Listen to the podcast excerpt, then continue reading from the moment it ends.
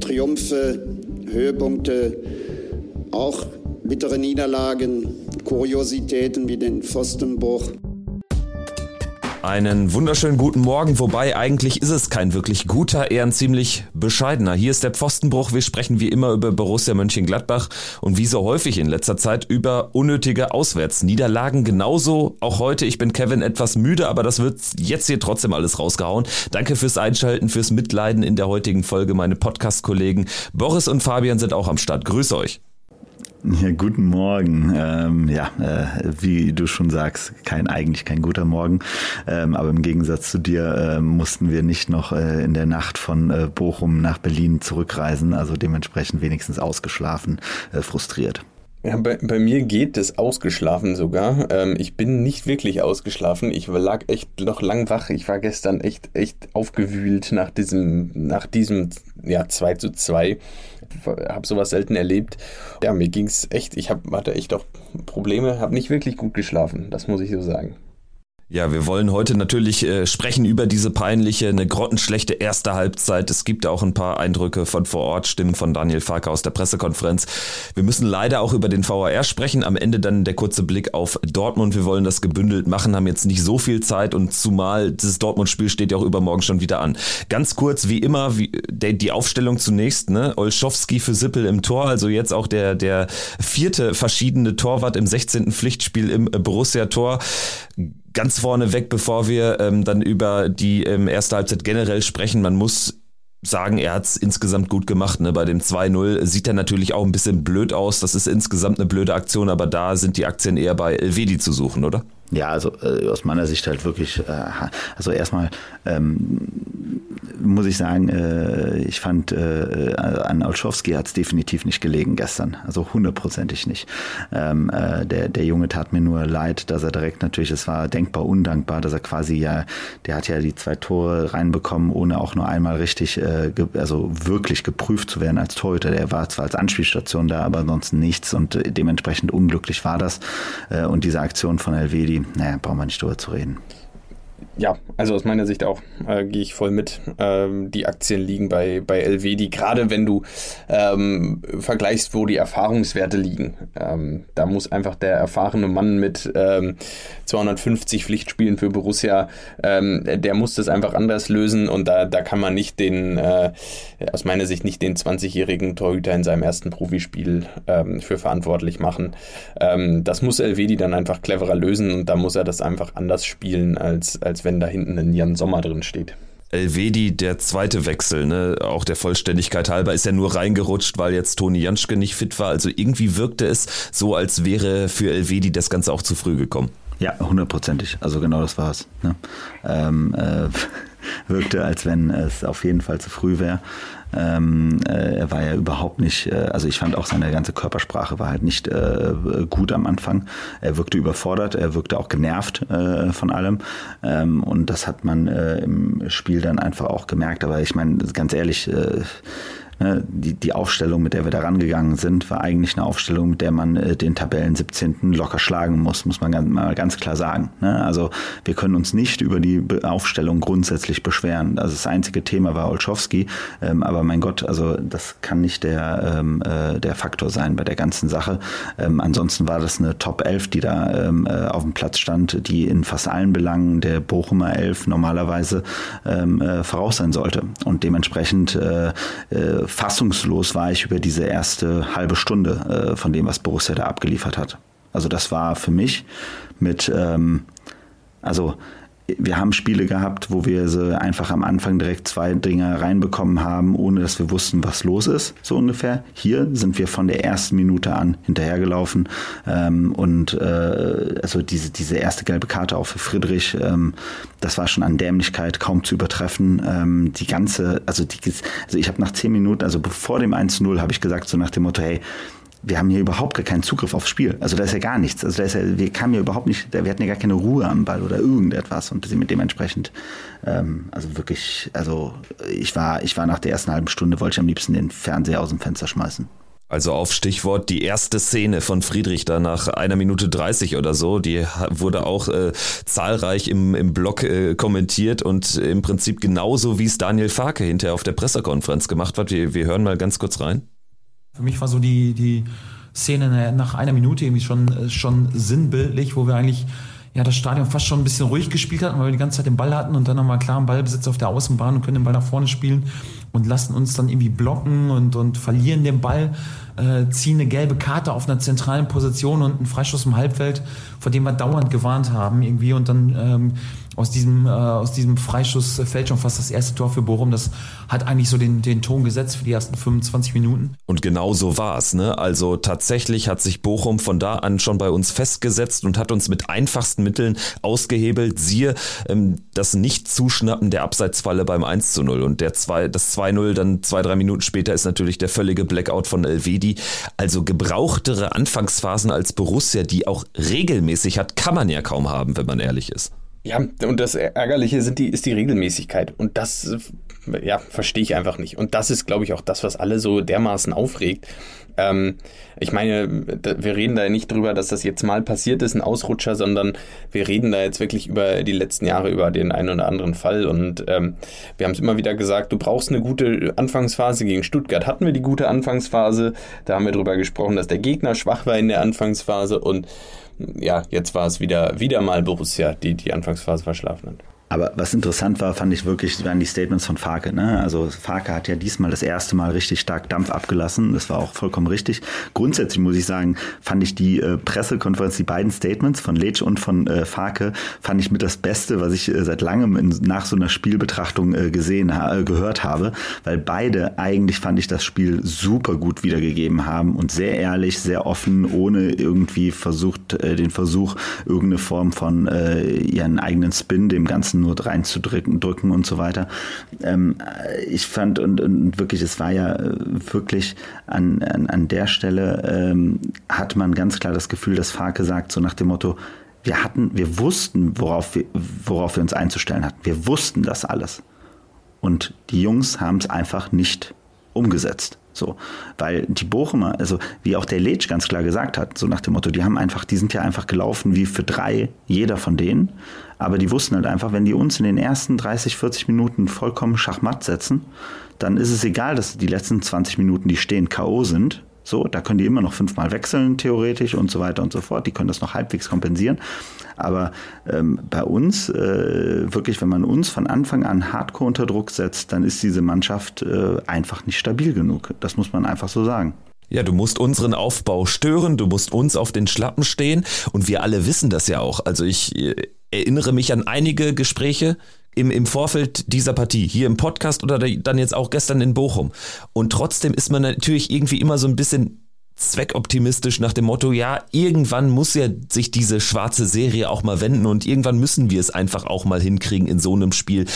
Flutlicht, Bochum auswärts, warum denn nicht? Ne? Ich meine, wir haben es äh, in, in, der Vorsaison auch geschafft, unter widrigsten Umständen in einer ganz schwierigen tabellarischen Situation da dann dagegen zu halten und das ist uns nicht gelungen und genau diese klaren Worte, ähm, die nutzt äh, Daniel Farker auch, äh, wenn er jetzt nochmal generell über so die ersten 20, 25 Minuten spricht. Das ist wirklich an Klarheit.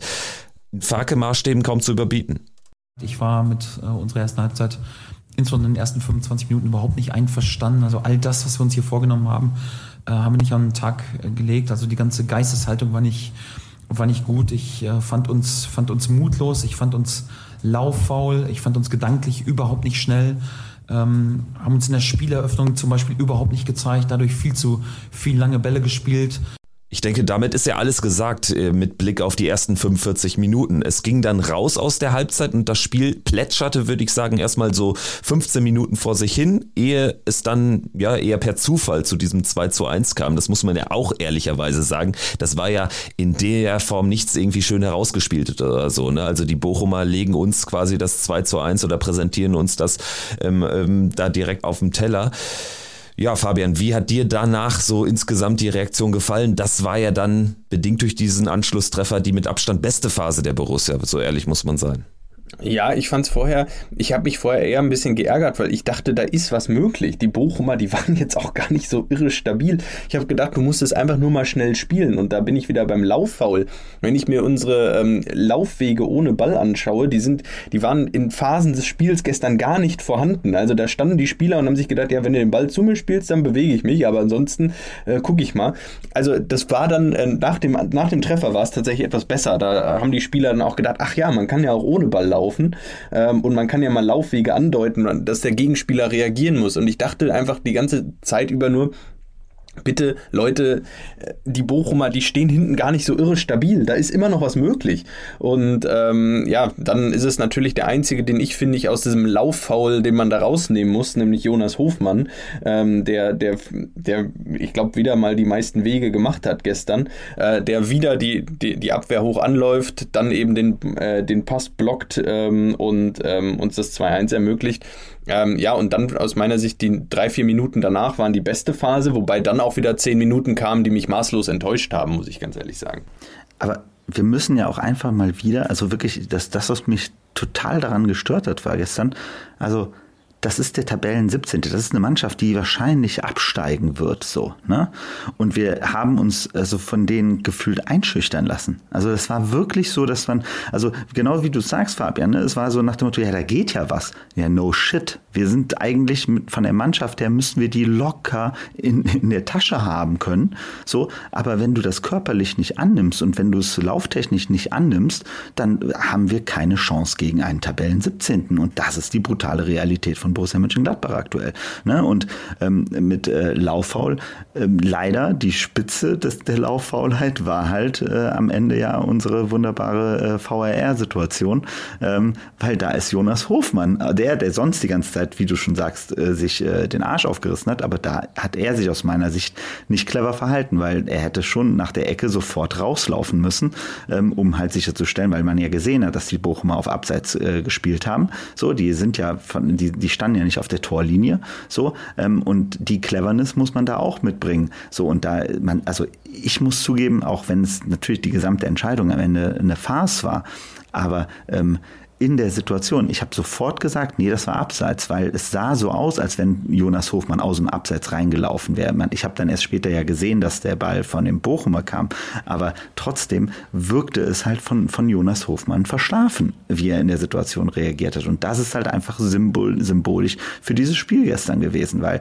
klar haben wir da 10, 15 Minuten mal guten Fußball gespielt, aber das gegen in bei 90 Minuten in Bochum gegen einen, einen wahrscheinlichen Absteiger, das ist halt einfach eine Katastrophe. Und ich meine, an den Fans konnte es zum Beispiel auch nicht gelegen haben. Also was der Gästeblock da teilweise abgerissen hat, beginnt auch mit dieser sehr schönen, ja, in Anführungsstrichen Pyro-Aktion, war so ein bisschen Silvesterstimmung in der Luft am Anfang des Spiels und auch die zwei äh, Gegentore haben natürlich erstmal so einen Bruch reingegeben und trotzdem war der Support richtig gut und gerade in der zweiten Halbzeit nach diesem 2 zu 1 war es richtig, richtig laut und äh, da hat man Absolut. dann schon... Auch im Fernsehen, ne? Also man hat es überall gehört, also man hat plötzlich nur noch die Gladbacher gehört es war irre laut in der Situation und dann hat man ja zumindest so ein Momentum kreiert. Also das kann man nicht in Abrede stellen. Man macht dieses 2 zu 2. Du sprichst jetzt auch, glaube ich, Jonas Hofmann da richtigerweise an. Das ist sicherlich etwas, was man äh, da dann auch äh, mit ins Kontor setzen muss. Und trotzdem, am Ende bleibt einfach eine VAR-Entscheidung, eine Schiedsrichterentscheidung in Kombination mit dem Videostudium.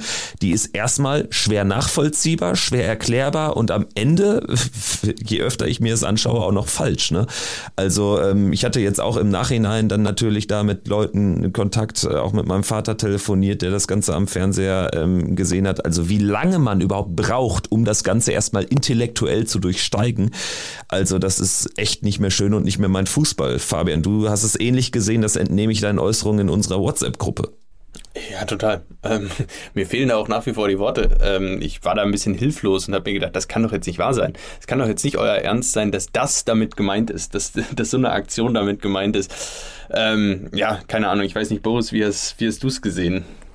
Also wie gesagt, ähm, äh, ich, ich, hatte, ich hatte sofort, äh, war davon ausgegangen, dass das Tor nicht gilt. Ich war erst dann, ähm, äh, ich habe mich erst dann gefreut, als Sky angezeigt hat, Tor Ne? Also die haben ja im Fernsehen, haben die, als Rami dann in die Kurve lief, ähm, haben die oben angezeigt Tor und auf 2 zu 2 geschaltet. So.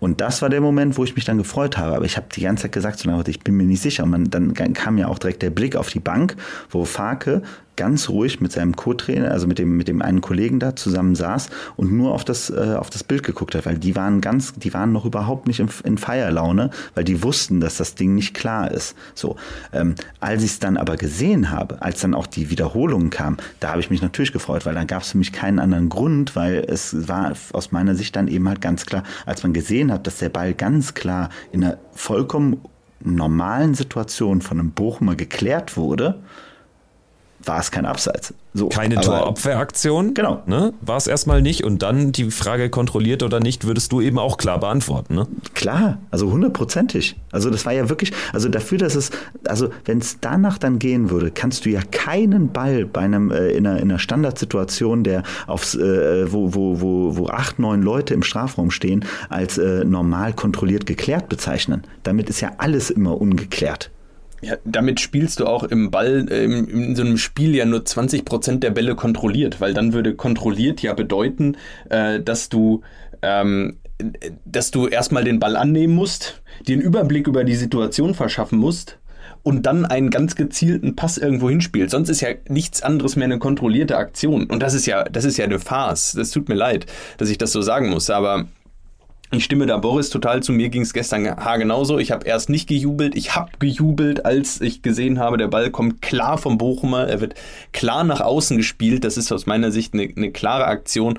So, und jetzt äh, soll mir nochmal ein Schiedsrichter erklären, warum denn ähm, die Situation von äh, Marvin Friedrich eine ähm, kontrollierte Aktion war gegen Mainz äh, vor zwei Monaten und es dazu äh, dann äh, ja eben äh, ab, kein Abseits war, eine rote Karte ähm, und äh, Freistoßtor für Mainz und wir das Spiel verlieren und wie das jetzt hier eine kontrollierte Abwehr, äh, eine unkontrollierte Abwehraktion war, ähm, ich, ich werde es nicht mehr verstehen.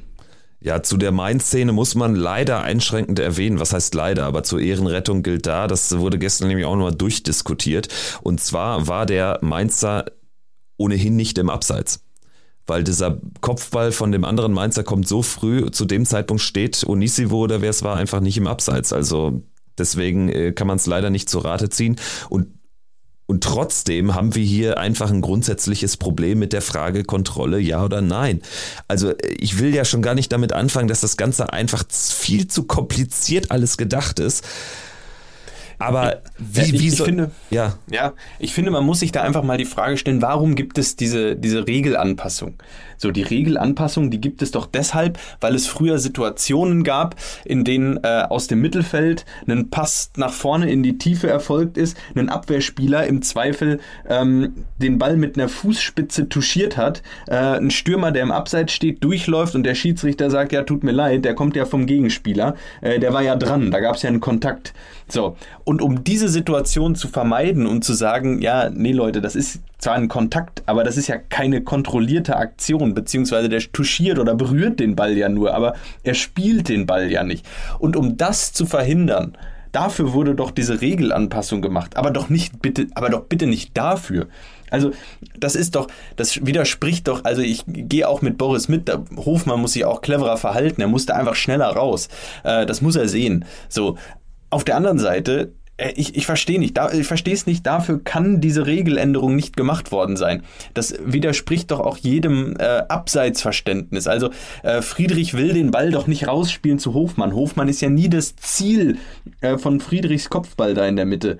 Ähm, also der Kopfball in der Mitte, der ist doch ein klarer entweder Torabschlussversuch oder er versucht Weigel oder äh, einen der Spieler da äh, anzuspielen, die in unmittelbarer Umgebung äh, des Bochumer Spielers waren. Ähm, damit die in einer besseren Abschlussposition sind. Äh, aber Hofmann da außen war ja niemals, äh, niemals das Ziel dieses Balles. Ähm, und äh, tut mir leid, äh, wenn, wenn das die neue Auslegung der Abseitsregel ist, dann, äh, dann können wir sie gleich wieder überarbeiten. Und ich bin mir da auch mal wieder sicher, das ist eine Situation, die, wir, die wird in Deutschland zurückgepfiffen und in keinem anderen Land wäre sich das nochmal angeschaut worden, weil man sagt, ja gut, ähm, das kannst du so und so äh, auslegen. Ähm, das ist definitiv relativ akzeptabel, dass das kein Abseits ist, ähm, dass das das ist keine klare Fehlentscheidung, dass das ähm, eine, eine kontrollierte oder unkontrollierte Abwehraktion ist. Ich verstehe es einfach nicht mehr. Ja, damit geht das Ganze ja weiter und das führt am Ende dazu, dass man jetzt auch wunderbar vergleichen kann. Zum Beispiel, wir waren ja auch in Darmstadt vor ein paar Wochen, zweite Runde Pokal, da gibt es keinen Videoschiedsrichter. Und wir wurden dort klar benachteiligt, weil ein klares Foul an Markus Thuram beim Stand von, was war es, 1 zu 1, glaube ich, nicht gegeben wurde, nicht gesehen wurde. Das kann ich aber schnell akzeptieren. Wir haben uns nicht im Ansatz so lange darüber aufgeregt, wie über diese Aktion, weil da wieder dann der Oberschiedsrichter in Köln mit sich das Ganze anschaut und es, es ist einfach zum Heulen. Jetzt telefoniert man 75 Minuten lang in, in, in scheiß Bochum, um auf seinen Zug zu warten, darüber, ob das jetzt irgendwie eine kontrollierte Aktion war oder nicht. Es macht einfach keinen Spaß mehr. Während man sich vorher einfach darauf konzentrieren konnte, ja, da hat man sich auch geärgert, aber da, da war es einfach. Da hat man sich geärgert, weil der Schiedsrichter auf dem Platz etwas übersehen hat. Menschliches Versagen. So what? Ist so, ärgere ich mich kurz drüber und dann war's das, weiter nach vorne schauen. Und jetzt hast du hier eine, ein Regelgewichse, wo dann jetzt vier, fünf, sechs Leute sich das anschauen mit Kameraeinstellungen, wie viele oder wie wenige, ich weiß es nicht. Am nächsten Tag twittert Manuel Gräfe wieder, dass das alles scheiße war und dass wir wieder benachteiligt wurden. Es nervt einfach nur noch. Und dann stellt sich der Schlager am Ende dahin und äh, in eine Arroganz, die ja kaum zu ertragen ist, und ähm, belehrt alle Gladbacher, dass sie doch bitte mal äh, die Regeln studieren. Tut mir leid, aber das, das auch diese, diese ganze Attitüde, das geht einfach gar nicht. Ich finde, das muss man auch unabhängig davon sehen, äh, wenn ich auch gestern äh, die eine oder andere Situation gesehen habe. Tut mir leid, wenn ich das so sagen muss, aber ich, ich, ich bin selten jemand, der da wirklich auf dem Hauptschiedsrichter auf dem Platz auch äh, rummeckert. Aber das gestern, der hat jede 50-50-Entscheidung gegen uns entschieden, konstant. Diese ganzen äh, Freistöße, die Bochum in der zweiten Halbzeit gerade dann auch, äh, Joe Skelly da vor allem, äh, aus dem Halbfeld bekommen hat. Da war eine fragwürdiger als die andere. Ähm, unter anderem ist dadurch eine Chance von Bochum entstanden, ein Kopfball, ähm, ein Pfostentreffer, ein Kopfball an den, an den Pfosten. Ähm, das war aus meiner Sicht mehr als zweifelhaft, dass das ein Freistoß war, schon in der Entstehung. Und äh, jede 50-50-Entscheidung knallhart gegen uns, äh, konstant. Und in der Situation, äh, das war dann die Spitze des Eisberges. Ich habe mich deshalb gestern wirklich einfach hilflos gefühlt. Und ähm, es ist genau wie du sagst, mit menschlichem Versagen auf dem Platz, mit Dingen, die nicht gesehen wurden, die übersehen wurden, damit kann ich irgendwie umgehen. Aber mit einer ähm, willkürlichen äh, Scheinbeweisführung, wie diesem Videobeweis, äh, wie man wie er in Deutschland ja verwendet wird. Ähm, also ich weiß es nicht. Ähm, in anderen Ländern ist, ich weiß nicht warum, aber warum läuft es einfach in anderen Ländern, auch in anderen Wettbewerben ja einfach besser als, als in Deutschland, wo wirklich dieser Videobeweis ein, ein Scheinbeweis äh, ist für, für jegliche Situation. Und äh, ja, es, es nervt und äh, es ist Wahnsinn, dass wir jetzt über ähm, über sieben, acht Situationen aus den letzten zwei Jahren diskutieren, wo der Videoschiedsrichter ähm, 50-50-Entscheidungen auch gegen Borussia getroffen hat. Mit Sicherheit ist es auch zwei, drei, vier Mal so gelaufen, dass Borussia ein bisschen profitiert hat. Aber ähm, aus meiner Sicht äh, ja, sind wir jetzt schon echt bei einer, bei einer enormen Anzahl an, an Fällen, in denen, in denen Borussia da ähm, ja, äh, aus, auf kaum verständliche Art und Weise. Hinterher wurde es dann immer wieder von DFB und Schiedsrichtern äh, erklärt. Äh, manchmal wurde sich auch entschuldigt. Ähm, aber ich weiß nicht. Ich kann da echt mit der Entschuldigung eines Schiedsrichters nach dem Darmstadt-Spiel einfach besser umgehen als mit arroganten äh, DFB-Schiedsrichtern, die mir am Ende erklären, warum diese Entscheidung nach äh, acht Minuten Videostudium jetzt die richtige war. Ähm, es, es nervt einfach und es macht keinen Spaß. Dazu passend auch das Gesamtfazit nochmal von Daniel Farke und danach sprechen wir ganz kurz über den Freitag gegen Dortmund. Wir haben das Spiel heute verloren. Erstmal Kompliment wegen einer sehr, sehr guten äh, Leistung des, des Heimteams, genauso wie erwartet. Dann finde ich wegen ja, unterirdischer ersten 20 Minuten unserer Geisthaltung, ja, und natürlich auch einer unterirdischen Schiedsrichterleistung, wo ich dann natürlich irgendwie so das ganze Schiedsrichtergespann mit inklusive VR mit, mit einschließen muss. Äh, Feldschiedsrichter, ähm, Schiedsrichterassistent, VR. Ich nehme ja, den Mann an der Seitenlinie, den vierten Mann nehme ich mal ein bisschen raus, weil wenn du ihn gefragt hast, äh, erklärt immer nur und entschuldigend und sagt, ja, Herr Farke, Sie haben recht, nehme ich so ein bisschen raus, aber alle anderen Leistungen waren unterirdisch. Wir können uns nur mit dem beschäftigen, was, was für uns, äh, was für uns äh, zählt und das äh, ist mit einer anderen Geisteshaltung in die Spiele zu starten wie Boris auch schon erwähnt hat, das ist ja eine für Farke-Verhältnisse ziemlich klare Aussage gewesen. Also es hat sich immer wieder so durchgezogen, auch im, in diesen 20 Minuten Pressekonferenz.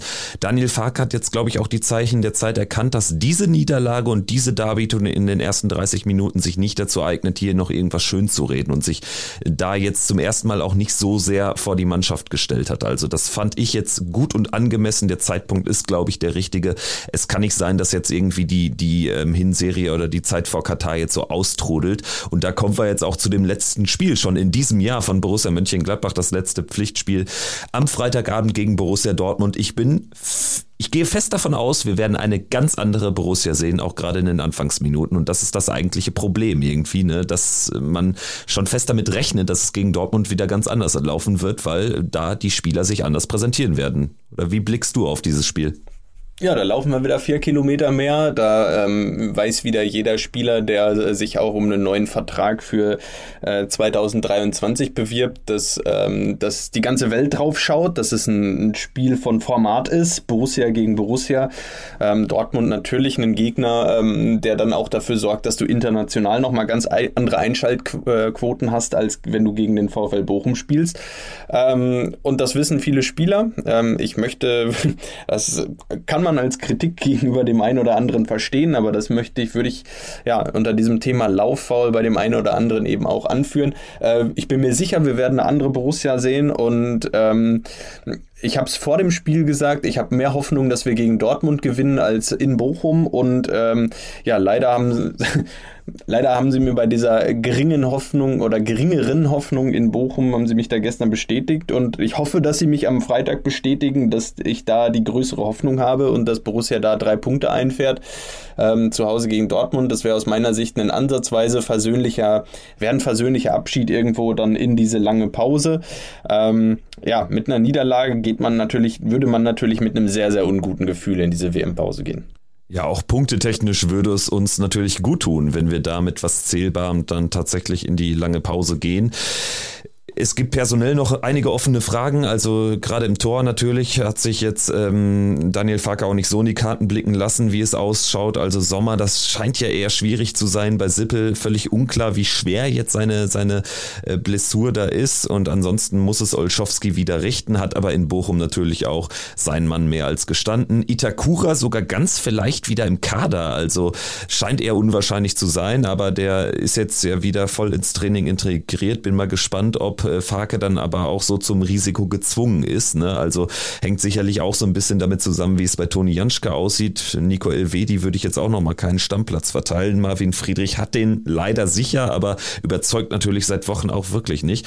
Und trotzdem kann man natürlich die berechtigte Hoffnung haben, dass die Mannschaft anders auftritt. Noch, noch eine Frage vielleicht, wo wir gerade bei der Aufstellung sind. Ansonsten gibt es jetzt auch ähm, keine größeren Themen mehr abseits hier dieser Frage Mentalität etc. pp. Aber dafür eignet sich die heutige Folge jetzt eher wenig weniger. Das wollen wir jetzt auch nochmal entspannt dann auch in dieser langen Pause alles besprechen. Vielleicht aufstellungstechnisch die Frage, ich habe gestern lange drüber nachgedacht, ähm, sollte man Kramer auf der 10 belassen? Irgendwie, ich tue mich schwer mit äh, damit. Also ich glaube, wir haben so ein bisschen das Problem oder Fark hat auch das Problem, dass Kramer einfach gegen Leipzig, als er da äh, auf Kramer auf der 10 überraschend gesetzt hatte, so unglaublich gut war.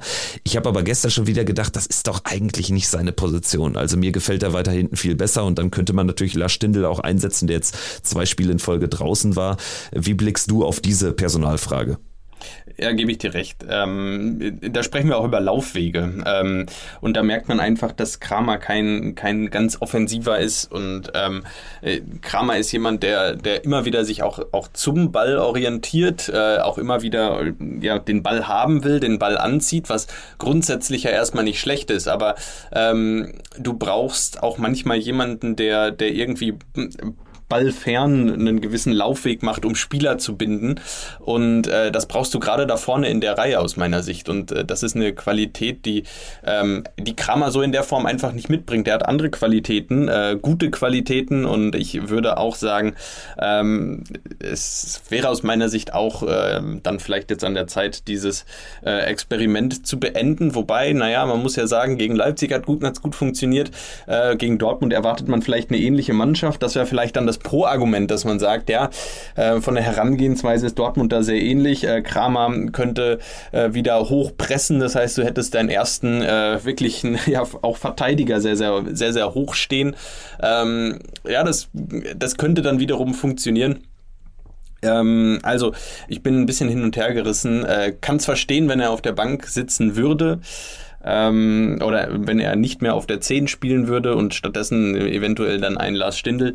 Äh, ich kann es aber auch verstehen, wenn Faki ihn nochmal auf der 10 bringt. Eine von vielen offenen Fragen also vor dem Duell gegen die kleine Borussia, das letzte Spiel des Jahres. Wir werden auch das natürlich begleiten, müssen wir schauen, wann wir so aufnehmen. Und das wird jetzt auch wieder gar nicht so leicht, uns da zusammenzuschalten, aber ihr werdet es schon früh genug erfahren. Also vielen Dank fürs Zuhören.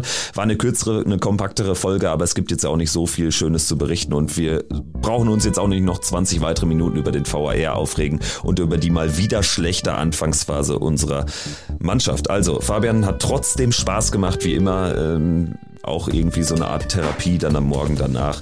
Danke dir und ähm, danke euch da draußen fürs Zuhören. Macht's gut. Ciao, ciao. Macht's gut. Ciao. Triumphe, Höhepunkte, auch bittere Niederlagen, Kuriositäten wie den Pfostenbruch.